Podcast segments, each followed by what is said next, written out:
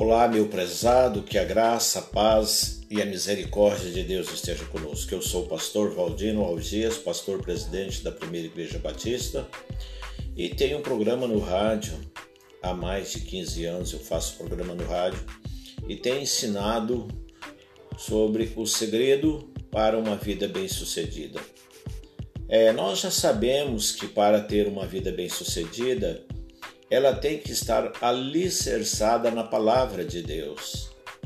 Ela precisa ter ideias claras sobre as motivações do coração. É preciso saber sobre o que nos faz agir. Precisamos saber por que estamos neste mundo. E hoje nós vamos aprender com a palavra de Deus sobre a diferença entre o verdadeiro cristianismo e os falsos cristianismos. O nosso tema sobre vida bem-sucedida, hoje nós vamos falar sobre a diferença é. Eu te faço uma pergunta, meu querido irmão, meu querido ouvinte. Será que todas as religiões são iguais? Será que tudo que se fala de Deus e o chama de Senhor é, é procedente do verdadeiro Evangelho de Cristo?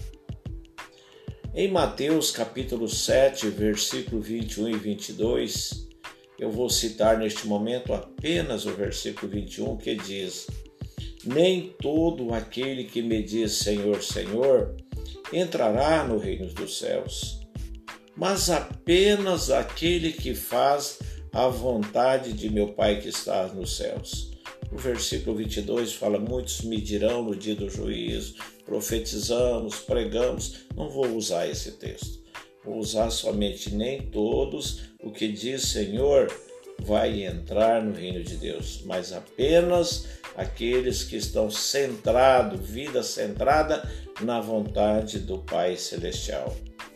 Meu prezado, meu querido, esse, esse texto está afirmando que nem tudo e nem todos que se diz a respeito de Deus, nem tudo e nem todos, são mensagens verdadeiras. Desde o princípio do cristianismo, se percebeu que um falso evangelho, que os falsos mestres, os falsos teólogos, o falso cristianismo lá no princípio já ganhava espaço neste mundo.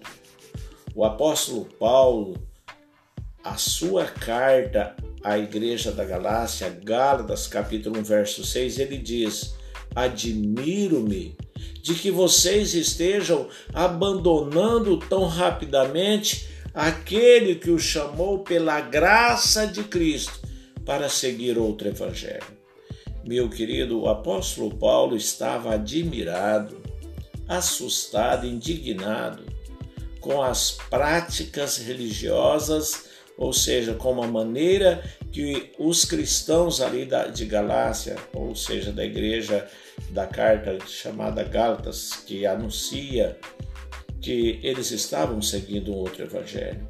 Isso revela que bem cedo, lá no início do cristianismo, surgiram as pregações de um evangelho parecido, mas não correspondente ao autêntico evangelho do cristianismo.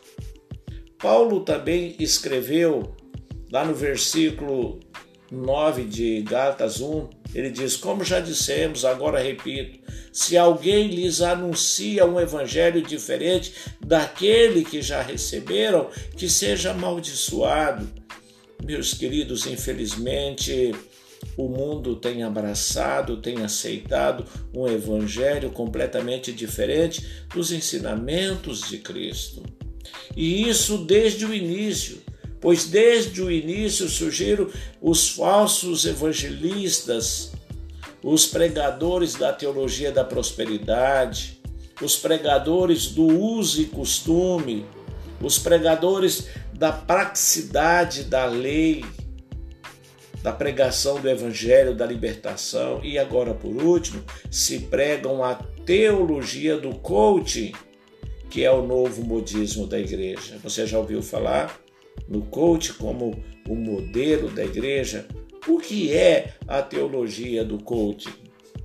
A palavra coach vem do inglês que significa treinador. No coaching, ali a teologia diz a respeito ao a profissão, ela diz respeito ao profissional capacitado e habilitado a aplicar os processos, as técnicas e ferramentas da metodologia no intuito de desenvolver pessoas e organizações e assim auxiliá-los a alcançar resultados extraordinários. Ou seja, é a, te, é a teologia que ensina como alcançar grandes objetivos de vida por meio de técnicas, por meios de declarações, fé positiva, por meios da prática de jejuns, com o objetivo de alcançar a prosperidade tanto física como material. Meu querido, numa pregação eu ouvi uma pregação sobre a teologia do coaching esse teólogo estava, esse pregador estava combatendo essa teologia e ele contou um exemplo. Ele falou que ele presenciou, eu não vou citar o nome dele, porque eu ouvi a pregação dele, mas não tem contato com ele. Ele citou o exemplo contando que o pastor titular da igreja em que ele congregava ele disse que era muito importante a prática do jejum. E ele testemunhou: jejuei 30 dias pedindo um carro e Deus me deu este Fusquinha. Aí, de repente, o irmão levantou e disse: É verdade. Eu também jejuei, mas só que eu jejuei apenas uma hora. E veja o que Deus me deu. Comprei essa Ferrari e caiu na gargalhada. Meu querido, o que tem de errado nisso aí? Qual dos dois estava errado? Nenhum. Todos os dois tinham o seu conhecimento, mas quais são os erros que eu vejo aí nessa teologia do coaching? Na teologia em que o jejum tem como objetivo comprar as bênçãos de Deus? O que a Bíblia ensina sobre o verdadeiro jejum? Meu prezado, meu querido, a palavra de Deus diz que o jejum não é para comprar os milagres de Deus. O jejum é uma consagração do nosso ser e de tudo de nós para servirmos a Deus de melhor forma. Veja o que o profeta Isaías ensinou, que o profeta Isaías disse ao povo de Israel em Isaías 58, verso 6 em diante Isaías diz: O jejum que desejo não é este? Soltar as correntes da justiça, desatar as cordas do jugo, pôr em liberdade os oprimidos e romper todo o jugo? O verso 7 diz assim: Não é partilhar, ou seja, compartilhar, partilhar sua comida com o faminto abrigar o pobre desamparado, vestir o nu que você encontrou e não recusar ajuda ao próximo. Olha que tipo de jejum lindo. O verso 8, Isaías diz: Aí sim a sua luz irromperá como a alvorada, ou seja, como amanhecer. E prontamente surgirá a sua cura a sua retidão irá diante de você e a glória do Senhor estará na sua retaguarda. Olha, o jejum que promove o nosso elevo espiritual é ajudar o próximo. O verso 9 fala: aí sim você clamará ao Senhor, nem há necessidade de jejum. Se você estender a mão, você vai clamar ao Senhor e ele responderá. O verso 9 diz: Você gritará por socorro e ele dirá: Aqui estou. Se você eliminar do seu meio o jugo opressor, ou seja, tirar do ambiente onde você está, você tirar o opressor, o jugo opressor, o dedo acusador e a falsidade do falar, e se com renúncia própria você beneficiar os famintos e satisfazer o anseio dos aflitos, então a sua luz despontará nas trevas e a sua noite será como o meio-dia. essa semana, vou contar essa experiência não para o meu ego, mas para a glória de Deus. Eu fui até a cidade de Campo Grande para trocar meus aparelhos auditivos, os dois tinham queimado, e fui lá no CDB, resolvi meu problema logo, bem cedo, voltei para a pensão, lá na pensão da, do município, lá que a, a gente recebe esse apoio lá, e fui descansar, porque viajei a noite toda, né? E de repente uma criança estava chorando: Mãe, eu quero mingau, mãe, eu quero mingau. E eu pensei: tô com a barriguinha cheia e essa criança pedindo mingau e a mãe parece que estava cansada também, estava ali querendo dormir.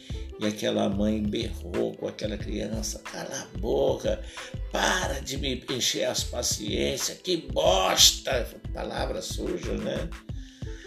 Aí eu fiquei deitadinho ali, quietinha, que é ali agora tudo misto, deita todo mundo lá naquele monte de homens, junto com as mulheres do quarto.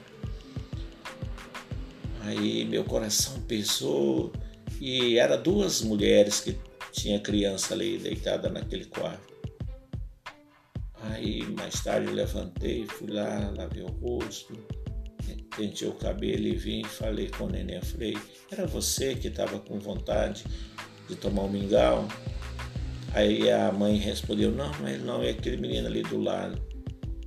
Aí eu fui lá e perguntei para a dona, falei, senhora, a senhora não acha ruim eu comprar aí um chocolate, alguma coisa para a criança? Ela falou, não, não tem problema, mas não precisa não, ele é que é manhoso mesmo. Aí eu fui lá, comprei para os dois é, aquele é, chocolate, tem um negócio que vem na caixinha, né? papelão. Comprei um para cada um e comprei um pacote de bolacha, levei, entreguei. Mas que olhar tão alegre aquelas crianças ficaram. Como eles ficaram tão felizes. E às vezes as pessoas têm que viajar para fazer um tratamento e não tem condições de levar o dinheiro. E às vezes o filho pede, a mãe não pode dar. E às vezes nós, como cristãos, nós às vezes falamos tanto de jejum, Talvez falamos tanto em ajudar o próximo, não fazemos nada. Queridos, esse é o verdadeiro cristianismo. É quando nós renunciamos a nossa própria vontade para beneficiar os famintos, satisfazer o anseio dos aflitos. Aí a palavra de Deus no verso 11 fala: O Senhor o guiará constantemente, satisfará os seus desejos numa terra ressequida pelo sol e fortalecerá os seus ossos. Você será, você será como um jardim bem recado, como uma fonte cujas águas nunca faltam. Meu querido, isso é que eu entendo por prosperidade, uma vida abençoada por Deus.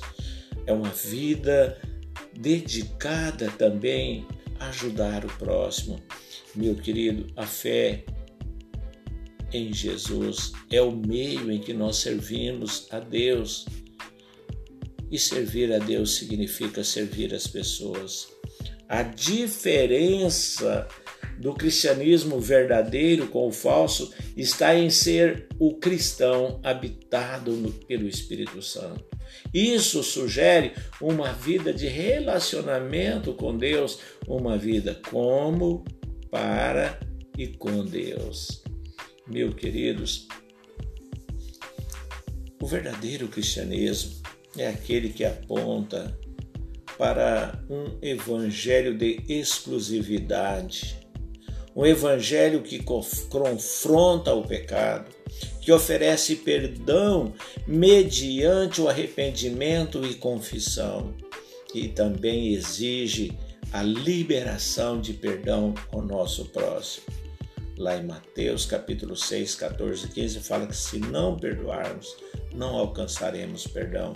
Portanto, queridos, o verdadeiro cristão, ou seja, o cristianismo verdadeiro, é seguir o evangelho que exige renúncia de si mesmo. Mateus, Jesus disse lá em Mateus 16, Mateus registrou 16, 24. Então Jesus disse aos seus discípulos: Se alguém quiser acompanhar-me, negue-se a si mesmo, tome a sua cruz e siga-me. Tome a sua cruz e siga-me. Tomar a cruz de Cristo é sacrificar nossas vontades para viver a vontade de Deus. O apóstolo Paulo experimentou isso e ele escreveu para a igreja de Coríntios, 2 Coríntios 5,14, quando ele diz: Pois o amor de Cristo nos constrange, porque estamos convencidos de que um morreu por todos Logo, todos morreram. E o verso 15 diz: E ele morreu por todos para que aqueles que vivam já não vivam mais para si mesmo, mas para aquele que por eles morreu e ressuscitou. O apóstolo Paulo escreve também em Gálatas 2:20 que ele morreu com Cristo e a vida dele agora era para a glória de Deus. É assim que você tem servido a Deus? É esse o evangelho que vocês têm seguido? Meu querido, este é o verdadeiro evangelho, sim. É o evangelho que nos leva a sermos o verdadeiro cristão.